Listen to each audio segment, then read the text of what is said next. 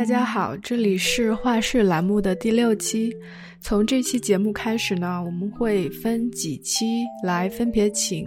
分布在世界各地的艺术留学生们聊一下他们在新冠疫情影响下的生活状况。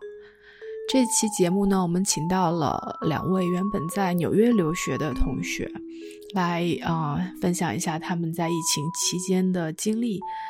目前的生活学习状态，以及疫情给他们带来的感悟，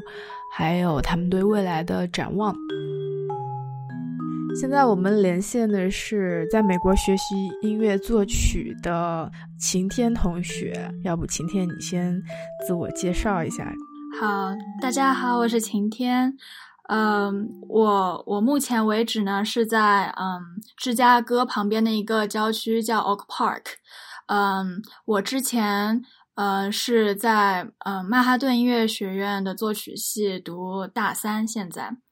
然后因为疫情影响，现在就变成了嗯 hybrid，也就是说是嗯半线上 半半线下。然后嗯我我个人的话是因为是理论专业，所以没有任何线下的课被分到，所以我现在就是在呃另外一个城市全线上课。你说的 hybrid 是就是学校现在的安排，它课程是对所有的学生是这样的一个，呃，一种形式。但是具体到具体到学生跟他的专业的时候，可能有的人是要同时线上线下，有的人是啊，就像你这样，对，基本上都在线上。对，然后大部分的中国学生的话，现在都会选择留在国内，所以他们的话，嗯，就算是表演专业，也都会是在线线上学习。这个到底怎么怎么进行呢？你现在基本上都是在上网课，就是你能讲一下具体这个课是怎么上的吗？然后效果怎么样？嗯，对于我来说的话，其实影响并不是特别大，因为我理论专业的话，它的课都牵涉到的是非常书面性的东西。嗯，比如说我我现在有哪些课呢？我现在是嗯自己的专业课，像作曲的话，我们只要提前发给老师我们的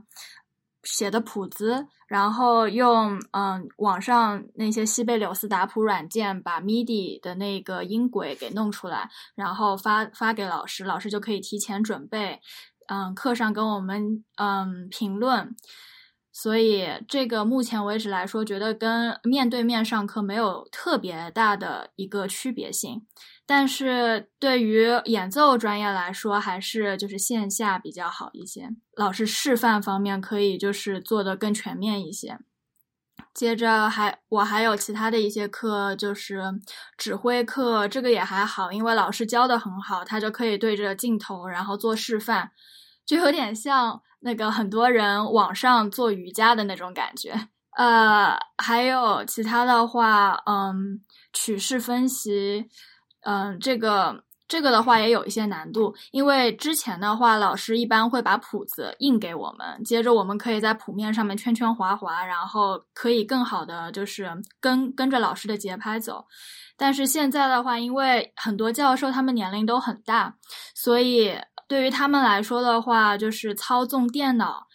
的这一些东西就会嗯比较的乏味，因为不知道该如何去把它本来的课堂很好的转换到这个形式，把它变得很生动。对，然后有的时候会嗯因为一些技术问题，就是耗费很多时间，对，就就不会讲实质性的东西，所以也是挺耗人的。现在是就是。一一个礼拜里面，比如说是几天要上网课？嗯，我是一到四上网课，就周五就没有课了。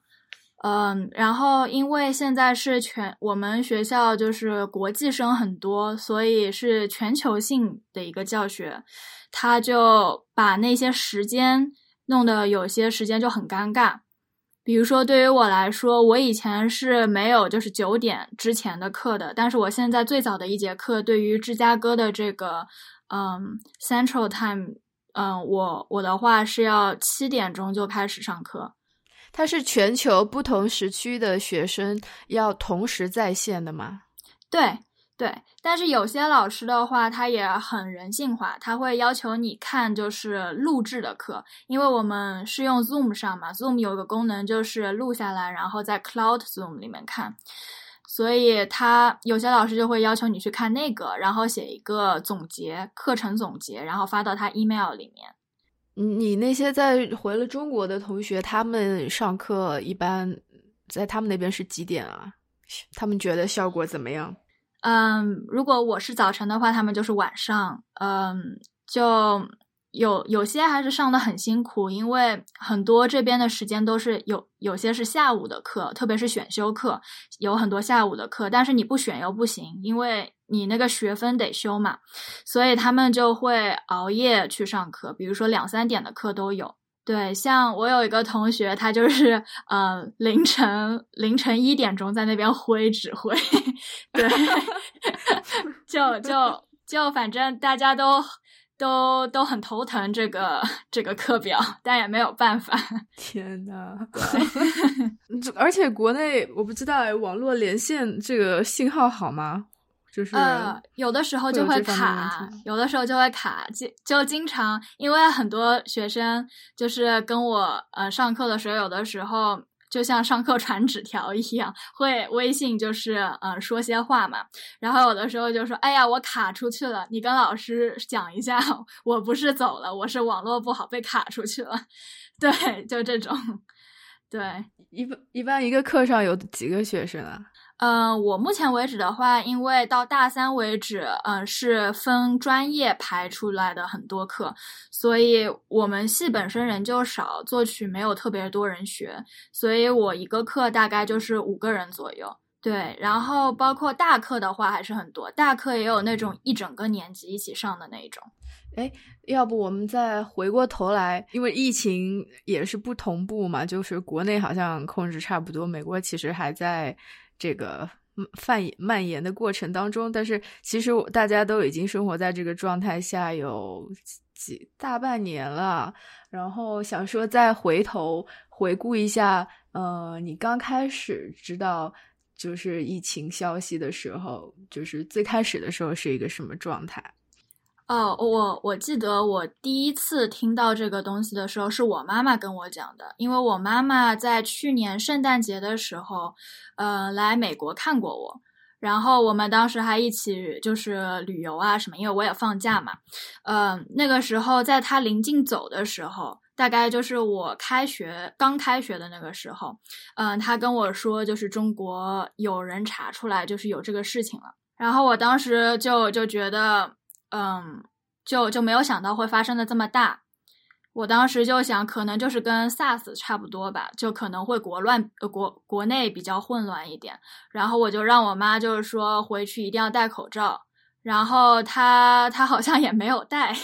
但是但是当时也没有说说就是国内要开始戴口罩了。当时其实是一切大家都不知道那个是什么东西，甚至还觉得是假新闻的时候。然后你你那时候还是还在纽约呢，对吧？对我那个时候就在嗯读书嘛，然后那个时候就每天就就看着新闻，然后非常的抑郁。那个时候我妈已经回去了，我妈是属于就是嗯在最好的时候就回去了，要是她再晚来两个星期的话，估计回去就很困难。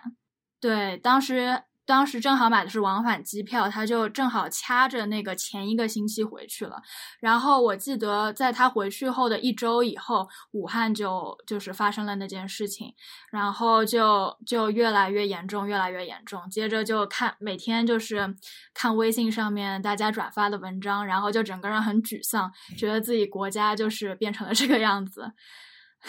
对，然后然后到后来就是。我是一直是觉得，如果嗯不不立刻封锁国国家的那个边界的话，肯定是有一天是会传到美国的。所以我从大概两月份开始就出门是戴口罩。哎，你当时因为当时还不同步嘛，就是你一边看国内你了解这个状况，但其实美国这边大部分还嗯就是根本没这个意识呢。然后媒体也没有开始关注报道，但是你已经有意识开始出门戴口罩。早期的时候会不会有一些呃心理上我不知道，会会别人看你戴口口罩会奇怪吗？因为早期好像会有一些什么歧视亚洲人戴口罩的事情啊。哦，特别的，就是当时，嗯，就是不是说，呃，那个新闻说，呃，有人在地铁里面被别人打了嘛？嗯，对，就是发生在纽约，然后离我学校也不远那个地方。嗯，接着就是在布鲁克林那边也有人被杀掉的事情，就是说，就是说长得像亚洲人，然后戴口罩就杀掉。接着在下面那个曼尼斯音乐学院那边晚上有一个人也是走夜路，然后也被打了。反正就是当时那种新闻特别多。接着我跟我室友两个人就想办法该怎么戴口罩出门，然后他他是我室友的妈妈特别有意思，她就是说在口罩外面再包一层围巾。嗯哎，反正那时候天也冷，对。然后他他因为特别就是出去的比我要多很多，嗯，因为我的话平时就基本上就是在宿舍，然后出去买买东西什么的。但是他是会出去教课啊什么的。然后他的话，嗯，要坐地铁嘛，那个又拥挤，然后又离得特别远，所以所以他就会按那个办法出门。对。然后是什么什么时候开始就是？呃，比如说学校也意识到了，开始要通知，要做出调整，就是这个变化是怎么发生的？我觉得那个是三月三月中旬，三月初的时候已经开始有点就是害怕了，因为那个时候我我感觉美国人、外国人都不是很害怕，就是所有的中国华人学生都开始特别的慌，就觉得总有一天会会爆发的，特别是。在他们这样的态度下，还有在纽约，纽约人多多呀，就是那种感觉，就感觉肯定会比武汉还要严重。嗯，现在看来是真的。对 对，当时大家都有那个觉悟了。然后，然后之前就是很，嗯，很有意思的，就不是很有意思吧，就是很讽刺的一个嗯事情，就是我们当时还准备就是搞一个音乐会。就是募捐，募捐钱给武汉，就是做一个留学生的捐款的这样的一个呃事情，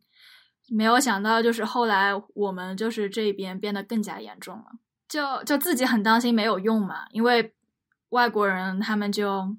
就就当时特别佛的一个态度，就觉得得了也不一定会死掉。所以你你说你的大多数呃中国同学都回国了是吗？当时会大家很恐慌，都要逃跑的那种感觉吗？对我当时是这样子，就是我当时是嗯春假嘛，那个三月份正好是春假的时候，我当时是第一个星期的春假是留在纽约的，然后一天天就看着这个人数上去，嗯就觉得纽约可能不能待，然后当时我。我跟我的朋友正好，男朋友正好，嗯，就是计划要到 D.C. 去，嗯，玩华盛顿玩，然后当时就就觉得到底取消还是不取消，最后就觉得就是宁可出去玩这么一周，都不要留在纽约，因为纽约要爆发肯定是最可怕的就是地方。然后他跟他妈妈打电话，他妈妈就说：“嗯，最好带着就是多一点衣服，就就做好准备，就是再也不回纽约了，就是这一趟玩好，就直接跟他回他的家，就是我现在待的这个地方。”对我当时没有相信，我连就是那个我的我的衣服啊什么在宿舍里面都没有打包。我就只拿了几件，就是平时旅游的那些，就是比较轻便的衣服，然后我就这么走了，然后就没有想到这么一离开，就就再也没有回去过，就在现在已经七个月。对，那你东西呢？哦，我东西说到这个宿舍吧，就是我我当时因为是两人间的一个宿舍，我的室友他特别的好，他帮我就是嗯。打包，然后寄存到了一个嗯，就是 storage 里面。接着，现在那些东西已经寄回来了，就寄到了纽约。呃，不对，说错了，寄到了这个芝加哥这边。所以你没有没有打算要回去了？就是为了是怎么怎么想的？我后面怎么办呢？计划没有，我还是打算要回去的吧。我觉得，因为下学期的话，我们学校已经公布了，就是说一切都照旧，像这个学期一样。就是半线上半线下，对于我来说又全都是线上，所以我觉得目前的话可能还不会马上回去，但是可能临近期末的话会回去。你觉得就是在现在在你在的这个环境上网课，呃，跟在纽约在学校，我不知道最大最大的区别是什么，或者是你最想念的在学校上课的部分是什么？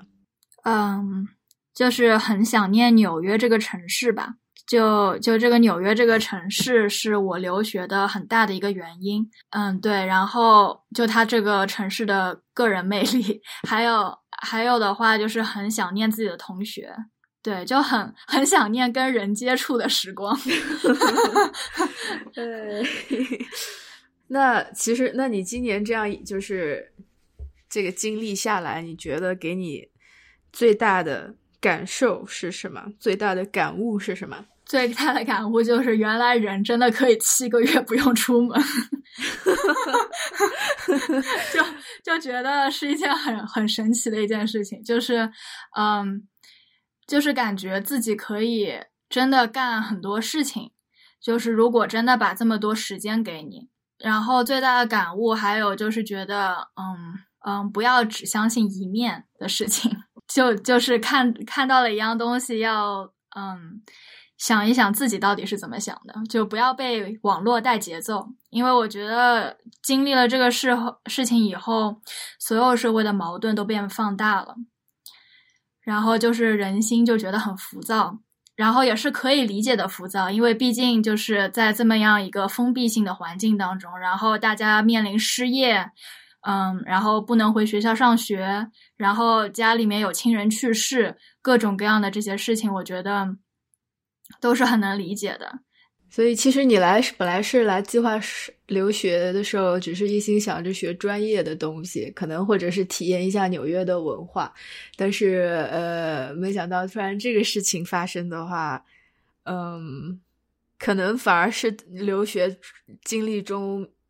或许是影响最大的，所谓学学习学到一些什么东西，那个事件让你。我不知道冲击影响最大的一个事情，有可能。嗯，对，绝对的。就而且我我这一次就是经历了这件事情以后，也也就是收获了很多意料之外的东西。对，而且我觉得就是我真的是个特别幸运的人，就是当时大家都在焦头烂额想着该怎么买机票回去，然后我就很幸运不用担心那件事情。就是在那个当下，又临近期末考试，各种 jury 啊，就是专业的期中考试啊什么的，我都可以就是静下心来，在 Oak Park 这么漂亮的一个地方，这么自然化的一个郊区，美国郊区，就是静心学习。我觉得就是在学习方面，我的专业来说，还有我的生活情况来说，都是没有落下。那你，你比如说，你知道你那些现在。就是回国了的那些同学，他们还打算回来吗？还有想要回来的吗？还是觉得哎算了算了，就不行啊？分 分人的话，分分人的吧。我觉得两种人都有吧。我觉得很多人。就就觉得啊，不回来真好，就可以在家里面过好日子，然后甚至躺在床上都可以学，因为有些老 师老师不不要求打开摄像头嘛，所以就可以就是就真的那样子学。还还有一些人就觉得，嗯，在国内待着就没有那种留学的感觉，就觉得这个课就这个文凭读的很水，而且就是像我们这种搞搞表演类的，其实。是真的很需要，就是线下就是人和人的合作，还有跟老师面对面的，就是这个一个声音的示范啊什么的。对，而且这个网络，你如果没有特别专业的麦克风还有仪器的话，其实这个是一件很难，就是真的百分之一百做到完全跟之前没有区别的。哦，我还想问你一个，就是说，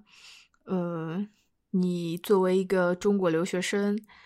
嗯，因为这个疫情不光是疫情本身，到后来有很多变成一种政治性的一种问题，不光是在美国内部，你我们会看到这种嗯大家的不同的做法观点，然后中国跟美国之间一度。呃，这关系也挺紧张的。然后你作为一个在这边留学的学生，你你怎么看？你你在中间的这种位置呢？对，就是一种很撕扯的感觉。对，因为因为美国的话，我当时选择它，就是也很喜欢这个国家。嗯，但是发生了这么多事情，就觉得，嗯，就是一个国家，它还是很立体的，就是它它有很多多面性。嗯，包括像这一次，就是他们可能。就是在乎自由度、人权度更更高一些，然后相比我们国家的话，我们国家就是人命最要紧，就是在这种关头，然后可能就是会真的就是愿意就是连家门都不出，对，然后就是对于执行命令的话，肯定也是中国人 做的比较好一些，对，就是嗯，国家给一个指示，然后就跟着这么做这样子，嗯。然后包括就是后面的一些政治的戏剧性在这边，嗯，在这边进行，我就觉得，就是觉得自己很渺小，然后就是有很多学习的东西。就之前可能会觉得就是自己有一些三观，然后就就会很很快的去评定一件发生的事情，但是在经历了这么多以后，就觉得就没有这么简单。然后也感觉就是越来越怕说一个观点，为什么？就就感觉大家情绪都特别的激动，就感觉很容易被重伤。对，对，就是像像之前，嗯，像之前，嗯，他们这些，嗯，非裔就是黑人，黑人的一个，嗯，就是游行，就我觉得每个人都有他们自己不同的观点，然后不一定是说另外一方就一定是对了。然后也也可能并不一定是说这个游行它的就是嗯结果是一定是正确的，但是就是为什么我们要去做这件事情，就是它的意义性在何处。然后我就觉得就是去去思考这些事情，其实是对我来说是学到很多东西。哎，你还是真的蛮厉害的，不是那种 不是那种一部分想象的留学生在这边就整天吃喝玩乐的类型。嗯嗯，然后然后我就很高兴，就是呃，美国他他有这么多人，就是他愿意去思考这些事情。然后我也我也很希望，就是嗯，更多就是真正走到街上去做这个游行的人，也同样思考这些问题，而并不是只是跟节奏。对，我觉得，我觉得就是思考性，还有真正的斟酌，就是到底到底这个意义性何在？我觉得还是做的太少了。我觉得初衷都是非常正确、非常对的，但是我觉得真正要让这件事情做的有意义，然后真正实施到一步一步的政治的决策当中，我觉得还是有很长的一段时间要走。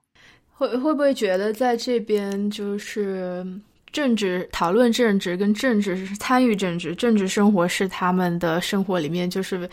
嗯，好像不可分割的一部分，就是非常正常的，就是，哦，绝对的，都会去想，都会去说，绝对的，因为在这边想和说其实是真正，嗯，是有用的，就是你的声音是有可能被听到的，可能这个可能性很低，然后也可能有很多人会，嗯，就是回骂你。但是我觉得，嗯，至少你能被听到。呃，那你怎么看？就是一度，比如说中国的网络上，就是关于留学生要呃买机票要回国这件事情，然后国网上的那些人就会说什么千里投毒啊之类的，然后就怎么看待？就是刚刚讲的，可能一方面是你在这边的一个对周围环境的一个。观察之类的，然后嗯，那就是我们讲到留学，总会讲，就是说出国出国嘛，总是会分国内跟国外的状况。然后这些年这些年，好像这种这种差别就更加明显。然后国内现在，呃，如果是那样一种情绪，觉得你留学生就最好不要再从那个疫情国飞回去之类的。就这个这个你怎么看？大家的？有一部分人他是会叫嚣这种 这种言言论。嗯，呃，我觉得吧，就是我觉得双方都是有理了，但是我觉得站在一个站在一个就是嗯留学生的角度的话，其实是很不容易的。就是其实我们是属于经历了两波，就是心理创伤吧，我也不知道。就是第一次的话，是国内发生这件事情的时候，我们就很难过，我们就觉得就是嗯，自己的可能一些武汉的同学，他们家人还在那边，就是就是还是会心里面难过啊，因为毕竟是自己自己的国家嘛，嗯，然后那个时候的话，就会感觉就是国外的人对我们来说非常的敌意，然后就是嗯。到现在的话，嗯，到后面大批国国，嗯，就是留学生回国，国内的人又对我们很敌意，所以，所以就是说，嗯，就并没有一个人就是真正帮我们解决我们碰到的问题，以及就是，嗯，我们碰到的很多政策上面的一些不方便的地方。对，像像之前那个机票的那件事情叫什么来着？就是，嗯，就很难买机票，机票很贵。对，我记得有一个名字。叫五个一吗？哦，现在还在执行吧？我也不知道。就是后来不是美国，就是说一定要让他们开美联航和 Delta 嘛，就是并不单单就是让就是政府只只安排国家，嗯，就中国的航线。对，因为他们觉得那个贸易什么不公啊什么，但是不去讲那个。就是我觉得，我觉得就是嗯，我觉得留学生这么这么多。然后只安排这么一点点航线，然后想回国的人又那么多，因为毕竟这个已经可以算是嗯一个嗯一个全球性的一个灾难了。然后嗯，我知道就是国内它维持现在很好，但是我觉得维持好了应该就就拯救或者帮助更多的人嘛。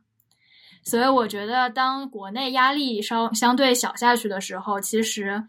嗯，是非常有必要，就是接回一些，嗯，就是留学生的。有很多留学生，他们可能就是住宿舍，然后宿舍的话，他开始赶人了，就真的就是不留情的那种，就是你今天就真的要搬出去，或者说有一些学生公寓，他们当中有一个人得了，然后死掉了，那么整个楼都要封掉，那么其他的人就得搬出来。还真有这种事情啊！有，我们学校对面那一幢楼就被封了。叫国际生的一个什么公寓，这种事情应该是在纽约发生的，比在其他地方要多，因为当时纽约的状况真的很不理想。然后那个时候的话，你说你让这个嗯大学生他不回家，他怎么办呢？他一个星期能在这种时候到到哪里去找房子呢？对，而且在这边花着高价生活费上着网课。嗯，然后周围可能还会感染疫情，对，可能确实觉得还不如回去。对，还有人都会比较嘛。当时还很很有意思的一点就是，我们也有很多韩国的学生。然后韩国，当然了，我很理解韩国，他当时没有像中国就是疫情压力这么大，毕竟不是始发国家，所以所以当时韩国的话，可能嗯，就是平时正常的正常的票价，往返机票就可以买回去了。然后隔离，隔离完回来就可以回家了，就是并没有，就是像我们这边搞得这么复杂，又黄牛机票，还要就是各种各样的那些就是产业链全都赚国国难钱，然后就就搞出来这么多的事情。我觉得这个就是疫情之下，很多时候一一一方面是你会发现，嗯，原来很多事情对同样一件事情，嗯。大家可以有完全对立不同的看法，嗯，而且互相难以理解对方。然后还有一种是，可能尤其比如说之前说国内网上面，嗯，排斥留学生回去这种事情，有一点会不会就是好像是有点缺乏同理心的那种那种心态？对，嗯，好像有的人会，对啊，有的人会觉得，哦，你。就是一般会觉得留学生家家里条件都还不错，我不知道是不是还有一点仇富心态，就是觉得觉得呃，你平时那么爽的，就是你去国外，你给我让人就是好像你有享受很多特权，然后哦，然后现在不好了，就是你就要什么。就现在要回来，可能会觉得，哎，平时可能觉得国内没那么好，你才要出去吧？现在为什么要回来了？就会有点那种，嗯，我不知道。对，但家毕竟是家嘛。嗯，我我觉得吧，就是其实就是人的这样的一个心理，并不是因为疫情这么一件事情就被造成了。它其实是一直存在的，只是这件事情发生了以后就被更放大了，然后更多的人站出来就是说话这个样子，所以才被发现了而已。好，谢谢晴天。现在我们连线的呢是另外一位因为疫情影响现在已经回国的同学，嗯，请要不我们先请他自我介绍一下。嗯，Hello，大家好，呃，我是小蔡，呃，我是一九年的时候，呃，开始在美国纽约，呃，读的是纯艺术的 MFA，相当于是在今年三月份疫情爆发的时候，是这个两两年的项目读到了第一年的第二个学期，呃，然后呢。这第二个学期的后半个学期基本上都是以网课的形式进行的，呃，然后在那个时候，其实就三四月份就已经开始有这个打算，说要不然，呃，暂时休学，然后回国一段时间，呃，也算是给自己就是放一个假，然后用这段时间就是多进行一些呃。就是自己的这样的一个思考，呃，然后最后是在五五月份的时候，就是决定去买了机票，买的是相当于是八八月底的时候回国的机票，然后现在的话已经回国了，呃，两个半月这个样子，然后是在北京。当时主要决定要回国的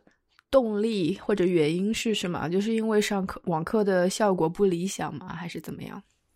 呃。对的，我其实觉得这个是挺大的一个原因，因为当时正好改成网课的那个时间节点，呃，是在我们那个学期期中过后，然后一般期中的时候。因为有相当于有一个期中考核这样子的环节，大家在期中前都是那种卯足了劲儿在就是进行创作，然后其实相当于是刚过完期中，大家都在一个就是创作呃比较激情的这么一个高峰期，然后突然就是所有人都被打回了家。当时其实正好也是学校的春假，但是这个春假它相当于就是永久的放了下去，呃，然后在 对，然后在网课的过程中。呃，因为我是呃研究生开始做的东西，其实呃还是挺就是依靠各种材料，然后各种学校的呃设备和器材的。然后当时回到了家之后，整个是在呃就是心气上有了一个 比较大的打击。然后同时在呃物质方面，就是很多材料和设备都接触不到了啊。然后加上整个网课的效果。呃，也显然是没有之前好，因为我觉得所有同学可能也都是有一点就是心不在焉，呃的一个状况，嗯，然后当时就因为最最开始上网课的时候，大家甚至都还抱着说说会不会这个学期到后面还能回到学校，但后来很快大家就发现说不只是这一个学期，可能下个学期呃都还是要以这样子屏幕上上课的方式进行。呃，然后我一方面也是出于就是对于美国呃，在美国读艺术的学费的这个考虑，因为就是价格也确实还是比较高。我觉得如果呃，然后两年的项目，呃，就是虽说也不短吧，但其实时间还是过得挺快的，因为相当于第一年很快就已经过去了。呃，加上到了第二年，最后就是要准备就是毕业展的这个一个比较大的作品。这个作品就虽然 我并不知道，当时也并不知道说我会做什么，但是它整个分量在我心里很重。当时我就是觉得，感觉如果就这样上网课直接上到第二年的话，可能就觉得说后面这一年可能都有一点会被浪费了的感觉，就是会觉得这个学费可能回不了本，因为有可能就只会念这么一个。呃，硕士类的学位了，所以当时就觉得说，呃，要不就是说，索性回国看一看，这个样子。嗯，所以你当时准备要回国的时候，其实还没有想好回国以后到底要干什么。呃，对的，因为我，嗯，其实当当时还就是刚刚有这个想法的时候，我自己是觉得。挺忐忑的吧，因为呃，就是开始学纯艺术是从一九年这个硕士的项目开始，但是我其实是从一一四年就在美国念本科，然后之后工作了一年，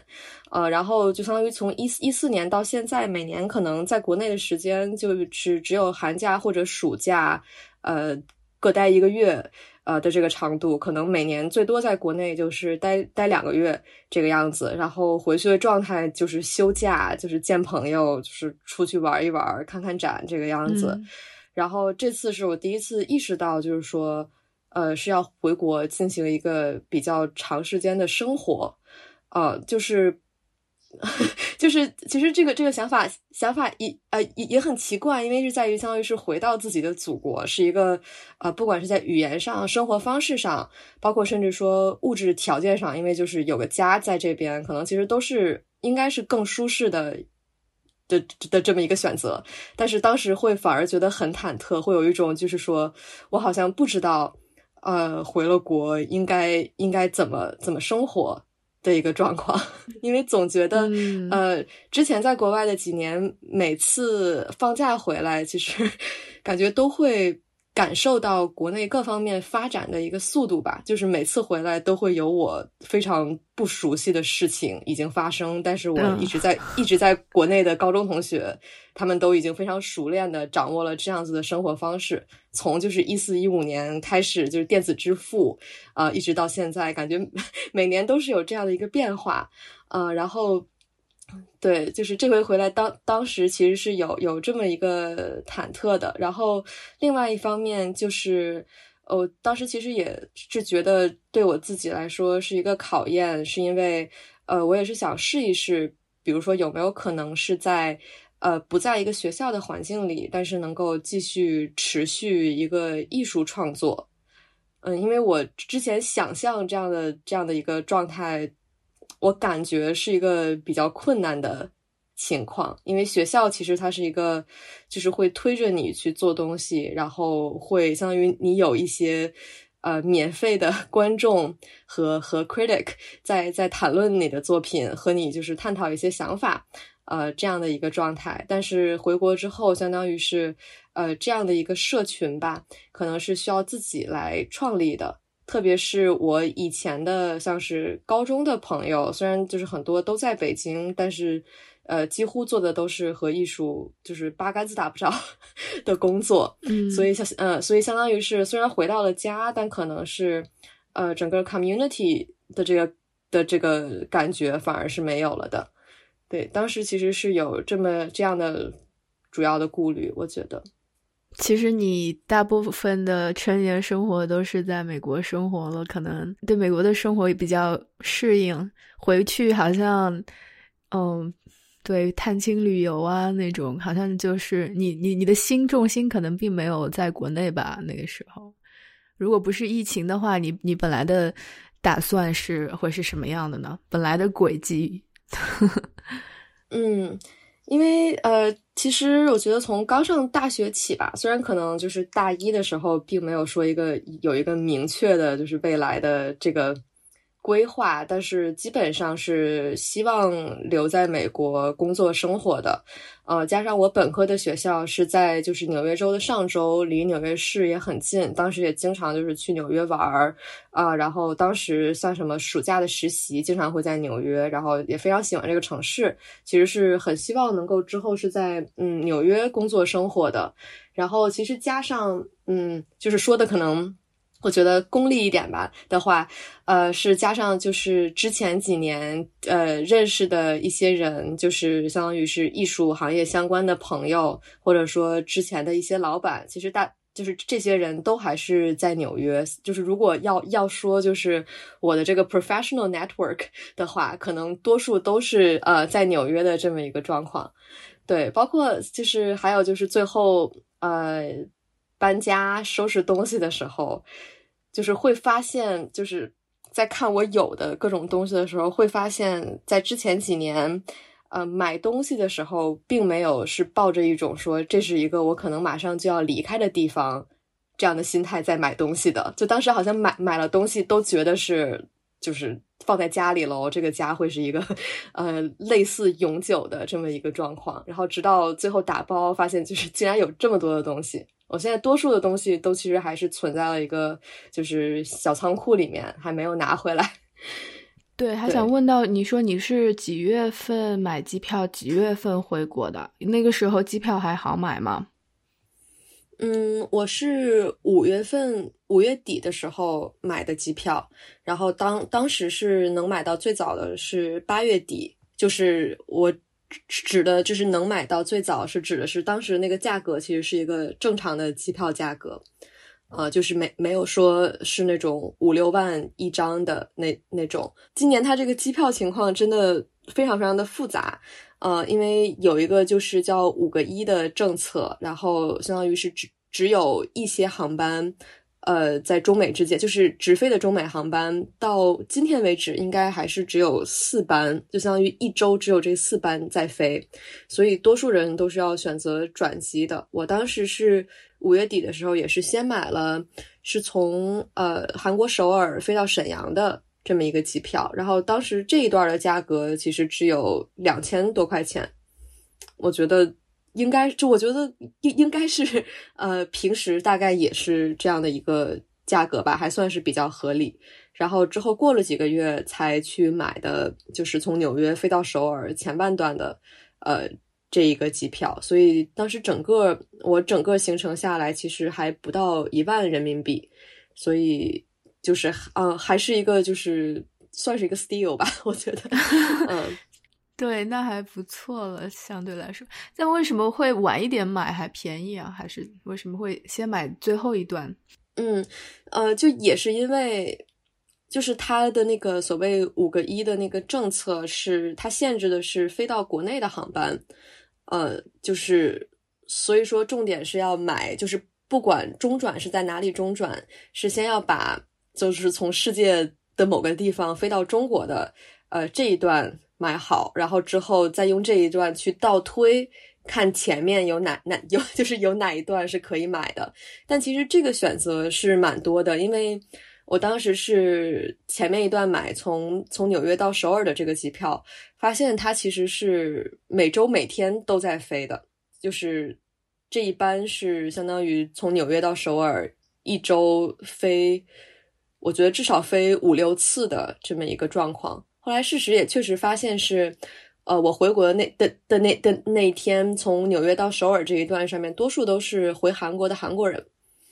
哎，你可以再讲一下，我还蛮好奇，就是嗯，坐飞机回国啊，然后整个那个飞机上这么多小时，这个防疫措施啊，或者是。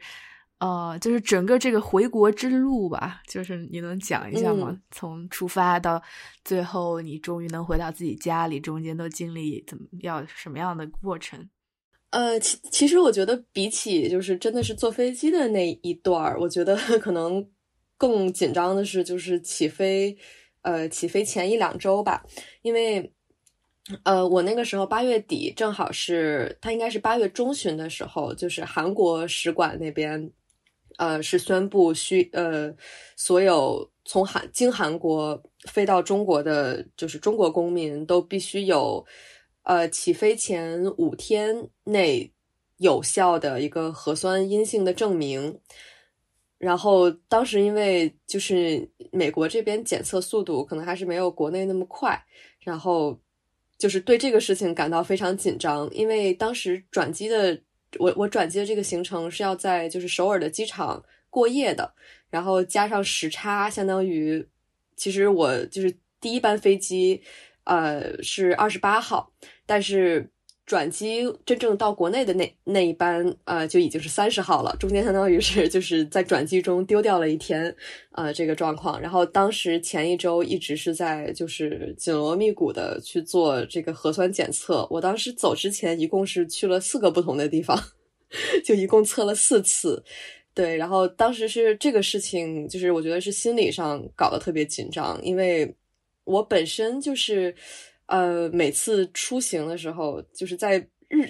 平常的日子里，就一般是很害怕那种误误机，或者说就是早上起不来这样子的情况，然后这回这回又多了一个说会会不会这个检测就是卡不到他那个需要的时间点上。嗯，然后所以导，所以其实是出发前的一周，我觉得反而是最紧张的。那那一周说真的，呃，就都没有太睡好。呃，就是每天需要很晚才能睡着，然后特别早，就是七八点钟就又醒来了。嗯，然后另外就是行前准备的话，我其实很早就基本上就是在在准备回国的，甚甚至机票还没有买的时候，我就已经就是买了，就是说那种全副武装的防护服，还有一个那种护目镜。当时就是觉得说这种东西可能暂时先先备一下比较好，但其实我在真正飞的两两段的过程中，就是都并没有使用到，因为呃从纽呃从纽约飞到首尔的那一段，虽然时时间长，但是那个飞机几乎是没有人的。呃，我当时他他是就是三三三的这样子的座位，然后我我当时那一整排九个座位里面就只有我一个人在坐。所以是基本上是十三个小时，全程是可以横着躺下来这样子休息的，嗯，然后其实，在飞机上就是提供的饭和饮料什么的也都照常吃、照常喝，就是卫生间也有照常去这个样子，嗯，然后对，反而是就是反而是我觉得就是吃饭 在飞机上吃饭是挺重要的一点，因为当时。呃，也呃，去机场的时候，就是我又是像 像就是所有这种对中国人的或者说亚洲人的刻板印象一样，就是提提前了非常久，呃，就到了机场。然后，但是其实机场也没有没有那么多人，整个呃值机的过程也没有说就是非常磕磕绊绊，或者说就是航司有就是为难你的这么一个情况，所以就是很很快就过了值机，再去等安检。呃，然后就是再去过安检，然后就是在候机。但其实这个过程中，反而一直是没有怎么喝水，没有怎么吃饭的。所以等到了要上飞机的时候，真的是已已经是饿了不行，饿到不行。我其实从飞机一起飞，我就在盼着饭来，几乎来了，也就是就是非常狼狼吞虎咽的给吃掉了。对，然后其实就是到达首尔转机的时候。就会发现，到了转转机的那个厅，几乎看到的都是中国人，呃，然后其实是能看到有很多年纪比较大的，就是爸爸妈妈辈儿的这样子的中国人，然后很多其实是，呃，一二月份过来这边探亲看孩子，然后就一直困到现在，呃，才回去。我觉得可能甚至还有一批这样的人，现在还在美国，就是还没能回来这个样子。嗯，然后当时正好是在机场，呃，碰到了一个一个阿姨，然后就是这个阿姨好像就是碰巧也是北京人，然后是也是之前来看他的儿子，然后一直就是嗯，在美国一待待了半年，这回是终于要回去了。反正当时我也是觉得说。呃，就有一些能能帮助人人人家的地方，就是也帮一下，因为我觉得一个呃，同是天涯沦落人的那种，对对，包括对包包括就是年纪大一点的人，他们在就是语言上可能就是也不是特别会讲英语，啊，就是会有一些搞不太搞不太明白的地方，所以我觉得 就是多帮帮忙，然后其实。也挺好的，就是在在无聊的、漫长的等登机的过程中，就是还能说说话什么的，也也不至于就是说显得特别的紧张。对，比较好奇你到了中国的那一段，因为都是回回国都还是要隔离的嘛，呃，那那段是怎么怎么样呢？你在在飞机上等到了之后，在飞机上等着，然后会有人上来先测一下，还是怎么样？嗯。当时也是有有有一个统一要填的一个海关的码儿，就是这些码儿他们都相当于是内嵌在微信小程序里的。然后当时在在首尔呃办值机的时候，他们其实就在在各种地方都拿中文就是贴出来说，就是你需要扫这个码儿，包括就是首尔呃当时的工作人员也也会检查一下你这个码儿已经扫出来了。但其实好像就是说他填的。就是这些部分是有一些要求的，所以当当时是，呃，飞机降落在沈阳之后，是相当于是要求所有人先在座位上等待，然后当时是有一个人进来，就是让让所有人就是统一打开海关码的这个小程序，然后就是相当于是指导所有人一个个的呃，填了一下这个东西，然后之后下飞机的话，我当时是提前选了一个比较靠前的座位，所以算是第一批下飞机的人。他应该就是几排几排这样下，然后他呃，机场的整个国际到达的厅已经完全改装成了一个就是非常有秩序的这么一个。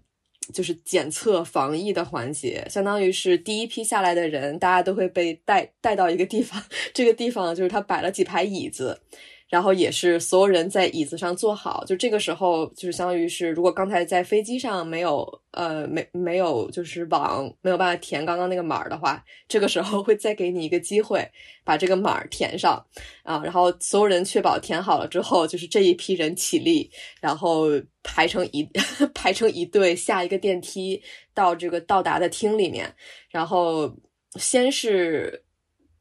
呃。有一排相当于是防疫人员，应该他他们就是在问，呃，你去过了什么地方？就是就是不就是你你是从什么地方来的？会问一些简单的问题。我当时问我的好像只问了从哪儿来，但是当时有听到问我边上的人，类似有问之前在国外是做什么这样子。然后这个做完之后，这批人转到另一张桌子上，然后把就是刚刚刚刚那个人给你填的一个资料转交给这桌上的人，他们检查一下。之后再把这个资料退给你，然后就是开始进行核酸跟血清的检测。它核酸相当于是搭了一个个那种临时的那种小的 booth，然后每次进去一个人，就是这个速度都非常快。就是进去一个人，他核对完你的名字和资料，然后呃，就是做两个鼻子的呃两个鼻孔的鼻拭子。嗯，做完之后就是你飞快的出去，然后拐一个弯儿进到这个测，就是抽血清，相当于是测抗体的这个房间。嗯，然后也是就是飞快的给你抽一个血，嗯，然后再抽完之后，你就是出来拿个棉签儿，然后稍微摁一下，等止了这个血，呃，就相当于是下一步就是排队入关了。嗯，然后入关的时候其实是各地有一些不同的，因为。我会发现，就是如果最终目的地是北京的话，他问的问题要更多一些。嗯，因为当时排在我前面的人，我基本上是听到海关人员只问了，就是就是最最终目的地是哪个省，然后就放行了。但是到我这里的话，其实是问了我在北京的详细的住址。嗯，因为相当于是首都这方面确实防疫的要更严一点，这样。对，然后基本上入入了关之后，就是常规的流程，就是去取行李。然后如果就是寄了行李回国的话，呃，需要填一个申报单。然后再再再之后，就是我觉得是我们当时觉得 最刺激的，就是抽酒店盲盒，抽酒店盲盒的环节。呃，就是嗯，之后他相当于是取取好行李之后。呃，它是外面排酒店的这个大巴分了两波，一波是本地的，就是如果拿沈阳举例的话，如果就是户籍在沈阳的话，他是会问你家在哪个区，然后就会给你拉到就是你这个区对应的一个酒店。但是如果是外省的话，大家就是在一边排队，然后排够了。一辆车的人之后，这些人就会被拉到一辆车上，然后这个车就会开往一个未知的目的地。你说在机场做血，就是血清啊检测，那个是当场会有结果的吗？还是怎么样？呃，并不是，就是其实是我，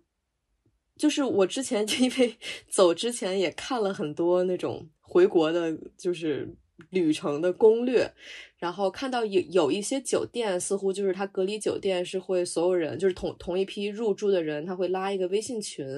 这样可能比方说方便有一些集体的这种通知，或者说有人有问题可以直接在群里面问。但是我我当时的那个酒酒店就并没有拉群，就只是说我们可以加酒店经理的微信，有问题问他或者打打电话给前台，啊，然后但其实我们入住之后就一直没有再听到。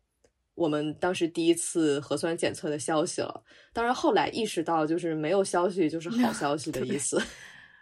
对，因为如果有有消息，可能就是你听到这个酒店外面有救护车的声音来，你就知道 是有人测出阳性来了。对的，就就等于说他先测，然后因为测需要一点时间，那你在等的时候，他就先呃让你在酒店里隔离待着，然后如果有阳性，再到酒店里来找你，这样对，就是他像入入住酒店的时候，包括填那个海关的那个小程序，他都是要求你填呃抵达中国的航班你在上面的座位号的，因为好像是如果有人测出阳性的话，就是这个人。呃的周围，相当于是前后三排的人，呃，就是都要被再拉去，就是集中医学隔离这样子。所以大家是拿着抽到了的酒店，然后再上一个未知的大巴的，然后大巴再把大家分别送到不同的酒店吗？啊，不是，不是，啊你就是 到了才会知道。所以我们当时就是，反正我那辆车就是开到了一个。就是它是一个连一个门脸都没有的汉庭酒店，嗯，就是但好处是因为它这个酒店是随随机的，但是它不同酒店的价位是不一样的。我当时的那个酒店应该算是非常便宜的了，就是每天加上饭钱大概是三百块钱，三百人民币，呃，就还比较划算。但是有一些比较贵的酒店可能是就是。不算上三餐就已经，呃，单日要五百块钱这个样子，所以自己没得选，就是他把你送到哪个酒店，你就要付哪个酒店的价格嘛。对的，因为其实对于我自己来说，可能还好，就是说价位并不是一个特别大的问题。呃，甚至说，我可能当时还甚至有一点希望去住贵的酒店，因为会觉得如果条就是条件好一点，这十四天过得可能也会容易一点。呃，但是有有一部分就是人应该就是确实是希望就是不要在这个隔离的事情上再花那么多钱，因为本身 这个并不是一个大家就是怎么说呢，就是隔离可以，但是花那么多钱并不是一个大家自愿愿意做的事情。呃，所以就是在在住住隔离酒店这个事情上，是就是如果看网上的话，是有蛮多各种各样的抱怨的。嗯，那实际你在那儿十四天怎么熬过来的？啊，其实就还好了，因为第一周的话，基本上就是在倒时差，就包括甚至我都没有在很积极的呃。倒时就是做这个倒时差的工作，基本上就是困了就睡，醒了就就起来，所以就让倒时差这个事情变得更难了，就会嗯越来越回不到这个正常的作息，呃这样子，呃基本上第一周，反正因为当时是嗯跟着行李有也有带回来一些书，甚至我其实到了隔离酒店还立马有买当时很想看的某一本书，基本上就是看看书，然后。就是睡觉，可能看一看综艺，这个样子就过来了。然后在第二周的时候，因为我其实是，呃，就是在回国前，当时就找到了就是在北京的一个画廊的工作。所以当时，呃，他们当时其实最理想的入职时间就是八月底九月初这个样子。然后我当时也是讲了，就是回来有隔离的这个情况，但是说也是可以，就是提前做一些远程的工作。所以当时第二周的时候是有陆陆续续就开始，呃，做一些工作上面的事情。其实也算是，嗯，帮我规划了一下，就是这样非常没有规划和结构的。隔离生活，然后你十四天到了，是你爸妈来酒店接你吗？还是怎么样？嗯，没，就是因为我是要就是在回到北京嘛，当时就是决定坐呃坐飞机走，相当于就是跟那个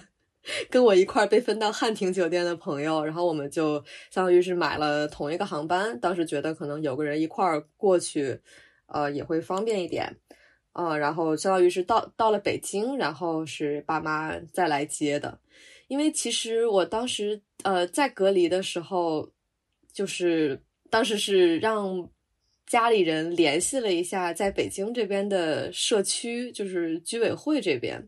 然后当时其其实居委会是告诉我，就是这个十四天之后，在北京还要进行一个叫居家隔离观察。然后当时跟我说的原话是是说是不能出门，就是不能就是除非有特别必要的什么，呃，去医院什么或者什么去办身份证这样子的活动可以出门，但是说是不能出门，然后每天要报两次体温。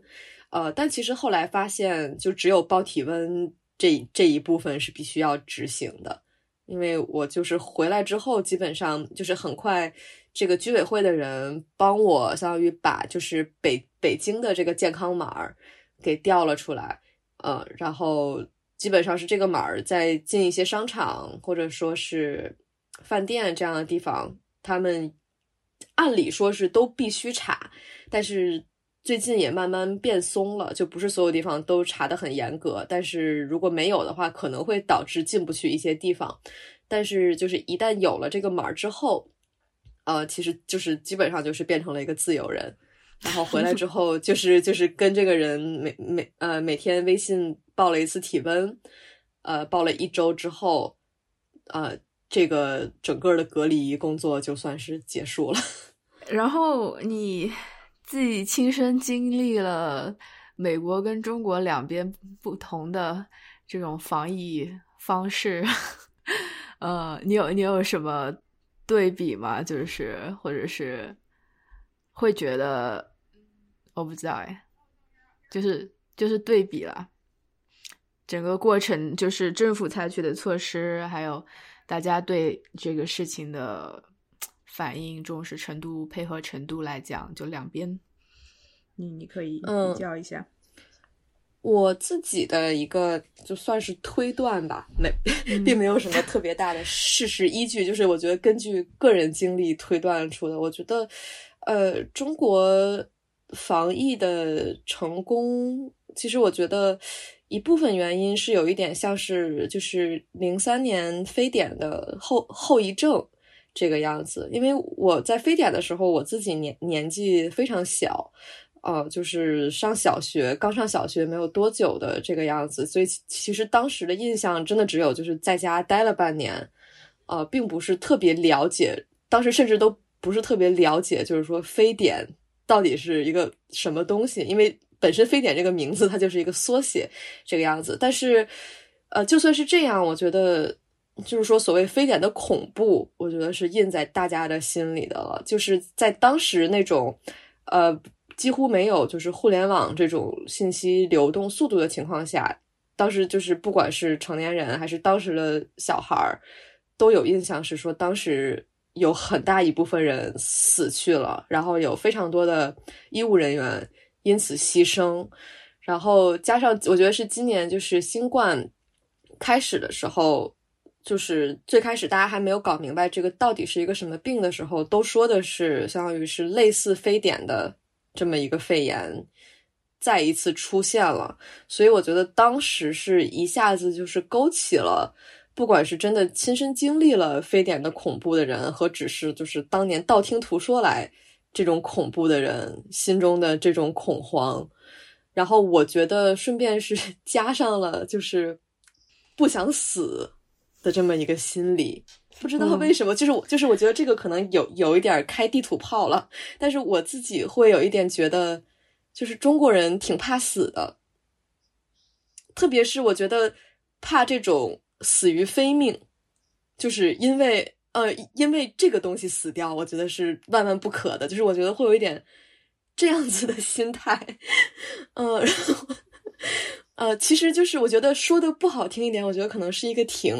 小市民的一个 心态。但是，呃，但是反而是这种心态，我觉得让让中国人就是格外的保护自己，就是说戴口罩这个事情，呃，就是。就是并不需要说是有政府来施压，或者说把它变成一个法律，说你必须要戴，而而是就真真的是所有人都就是立马很快的意识到，呃，必须要戴。而且一月份的时候，当时看社交媒体很印象很深刻的一个点是，很多就是二三十十岁的年轻人，反而是比当时自己的父母要恐慌更多的，就是都是家里的孩子。拼命的跟爸妈说，就说出门一定戴口罩，或者就根本别出门了，这个样子。嗯，我就想说，呃，之前还有就是一个对比嘛，就在那边说，呃，关于这个疫情啊，是中国人比较惜命，呃，就是说怕什么嘛？中国人你刚刚说的可能怕死，但是比如说美国人，美国人就比较怕嗯破产、怕穷之类的，就是死倒不是第一个会考虑的事情。对的，因为我觉得包括。就是我觉得在美国的话，纽约可能算是就整个抗疫的过程比较成功的一个城市吧。我觉得，虽然我觉得在整个严重程度上，纽约是没有办法和一月份的武汉做类比的，但我觉得纽约确实是第一个就是在美国受到这个新冠重创的城市，就是和武汉当时疫疫情最严重的时候，它的。这个疫情爆发的轨迹还是类似的，就是都是比方说经历了，呃，医疗设施的这个短缺，医院床位不够，然后医护人员就是缺乏最基本的这些防护设设备，这样子的一个状况。所以我觉得对于很多纽约的人来说，其实是能感受到，比方说这个病的可怕之处的，嗯，所以到了。呃，夏天的时候，纽约的这个疫疫情其实是慢慢控制了下来。然后纽约市的话，戴口罩的人数也还都是比较多的。但是美国的可能其他一些地方，呃，我觉得是并没有感，就是并没有感受到纽约当时所经历的，就是说三月份真的很严重的这么一个状况。呃，并且他们 可能也确实会觉得说。自己没没有居住在一个人口那么密集的地方，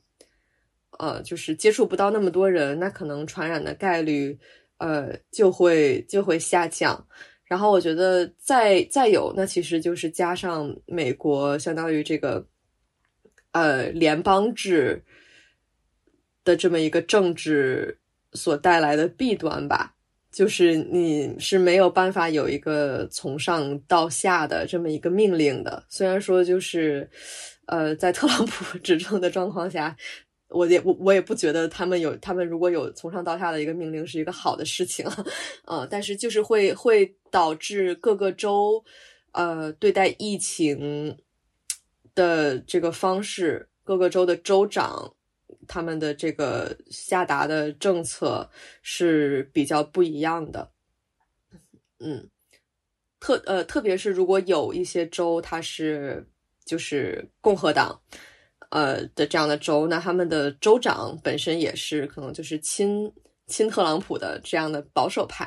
那他可能在想法上跟特朗普是非常接近的，也也是觉得说不用戴口罩，就是我们不需要怕这个东西。那可能这个州就会完蛋了。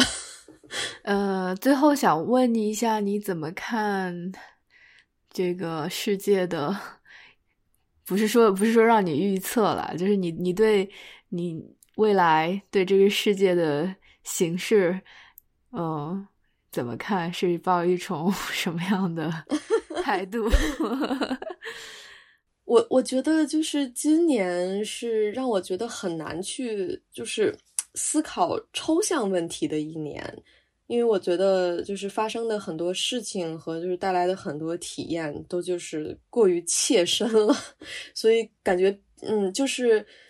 因为因为我觉得也是呃，疫情发生之后，比方说看一些就是参加一些艺术类的那种线上讲线上讲座啦，或者这类的活动，呃，其实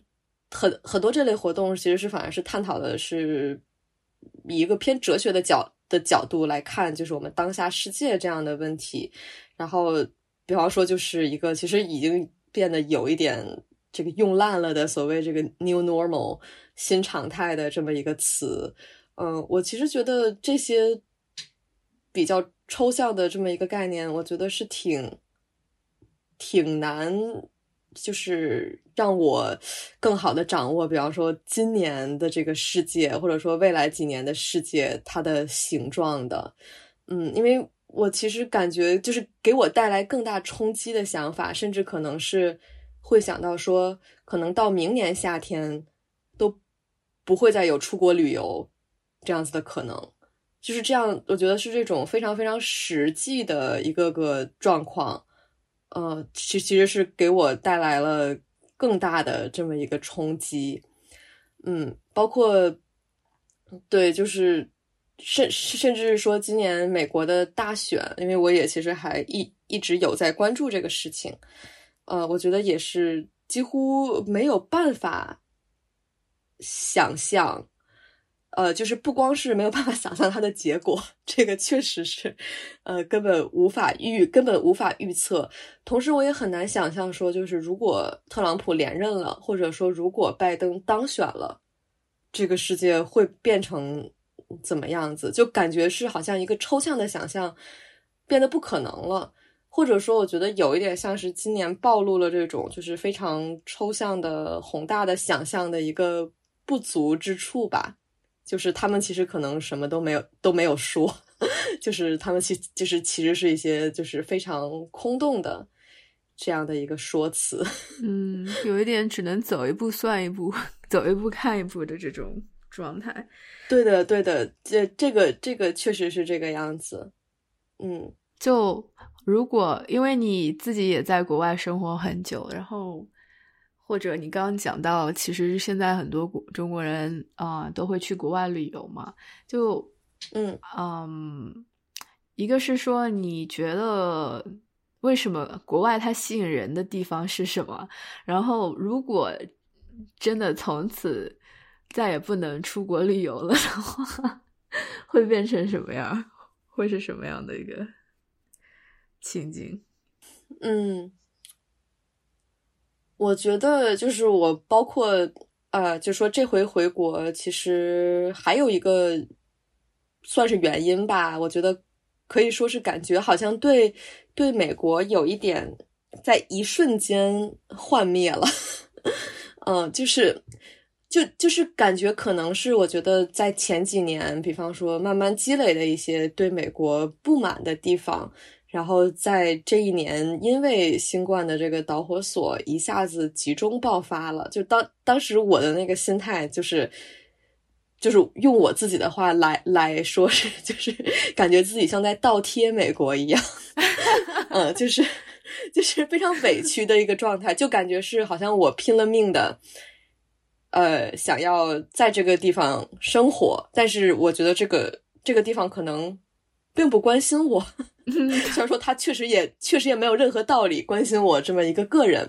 对，当时其实会有这样的一个幻灭的想法，但当时然后就顺便因为有了这种想法，顺便就回想了一下，说当时为什么想要去 美国读书？对，其实这个起起因也是挺挺随机的，其实是因为。呃，本本身我高中的时候是在就是普通的高考班，我是甚至是到了高二的时候才决定要出国的。然后主要的一个契机是因为有一个我高中的学姐，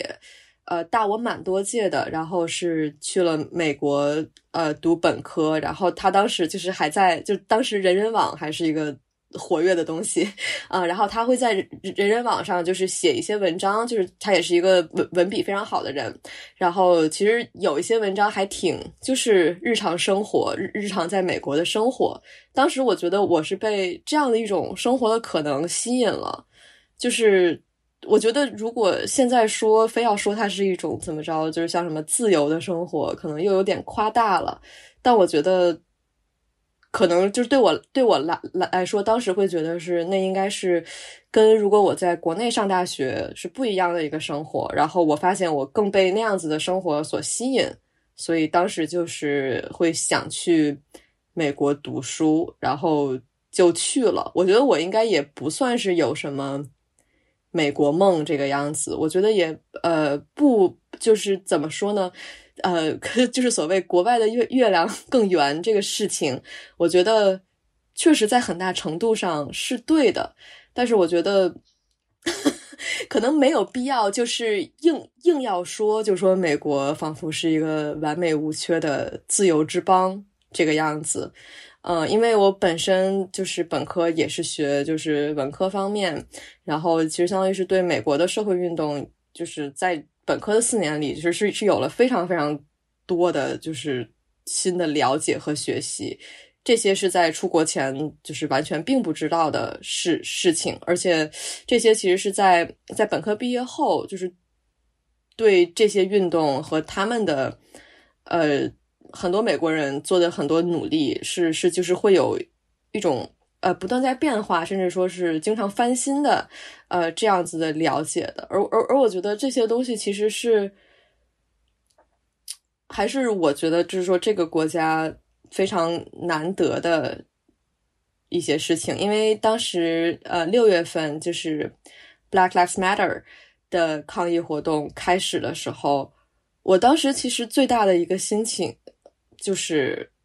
其其实是包含了羡慕这一种的，嗯，就是具体的理由就是我们也都知道，我觉得也就嗯。可能没没有必要去细说，对的。然后，就是我会觉得说，嗯，回到中国的话，我觉得有一个事情是，就是你要学会，比方说和一些会让你感到愤怒的事件共处一室的这样子的一种方式，因为好好像是感觉，如果是在国外看到国内的一些呃事件。似乎表达这个愤怒，甚至说，呃，就是在网上，就是完全不用说顾及自己的语言，甚至可能是更容易的这样的一个事情。但是，似乎回到国内，就是连连探讨它，呃，都要变得更小心翼翼一点。经常就是我和一些朋友说到一些事情的时候，会本身先在微信上说，然后之后突然就会转到 Instagram 上，或者说 iMessage 上面。继续来说，对这个是是这个样子，但同时我觉得就是就是在国内和就是在国国国内生活，让我会感到一个嗯有一点担心的一个事情是，我就会觉得很容易过得特别的舒服，因为确实是因为近年的各方面的这些发展，呃，在国内生活是一个非常容易的事情，就是电子支付也好，外卖也好。网购也好，呃，就是任何生活的环节都会变得非常的便利，包括甚至说我回来之后，也就是飞快的投入了，比如说研究怎么领各种那种打折券、优惠券和和就是什么双十一该该买什么，就是这样的事情里面，呃，但是我会觉得说，就是我觉得在美国让我觉得比较珍贵的东东西，很容易就会在这样的便利和方便和舒适当中，慢慢的就被丢掉了。我感觉可能是需要找一种，就是让自己在在在国内，呃，生活的不那么舒服的方式来生活。我觉得这样可能算是，呃，就是带着一种。我觉得，比方说，在国外，我感感受到的最让我感动的精神，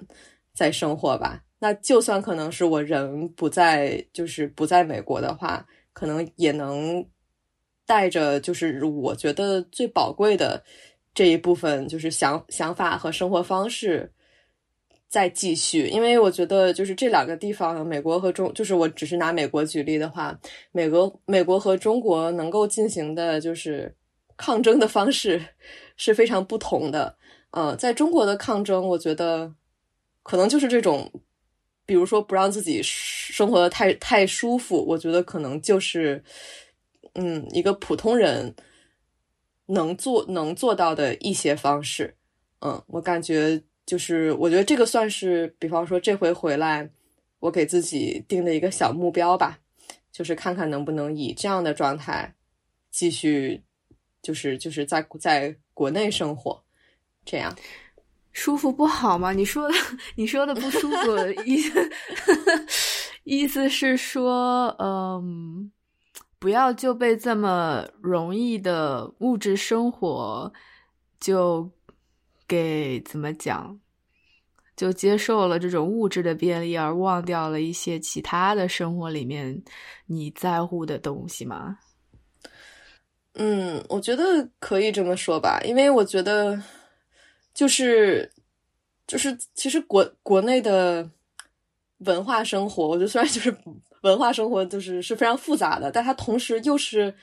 很丰富的。呃，就是一就是比方说按现在我觉得，呃，中国各大网站出的综艺的数量，我觉得是可以让每个人一周都不会有一天就是感到空虚。比方说每天都可以看不同的节目，嗯，然后比方说每天可能什么抖音上面、小红书上面都会有。就是让你感兴趣的内容看到，我觉得可能就是尽量不不被这些东西填满吧。啊，并不是说他们就一定不好，因为就是像综艺也好，社交媒体也好，我我其实也是就是在日常生活中都是经常去看 和接触的。嗯，但我觉得就是怎么怎么在这样的一个生活前提之下。呃，依然保有一些就是对其他事情的关注和好奇，和就是呃，做出自己能做事情这样的一种状态吧。那今天非常感谢两位姑娘跟我们分享他们的经历。下期节目呢，我们会主要连线在欧洲留学的同学们，看一下他们在那边的经历又有什么不同。好，感谢收听，下期再见，拜拜。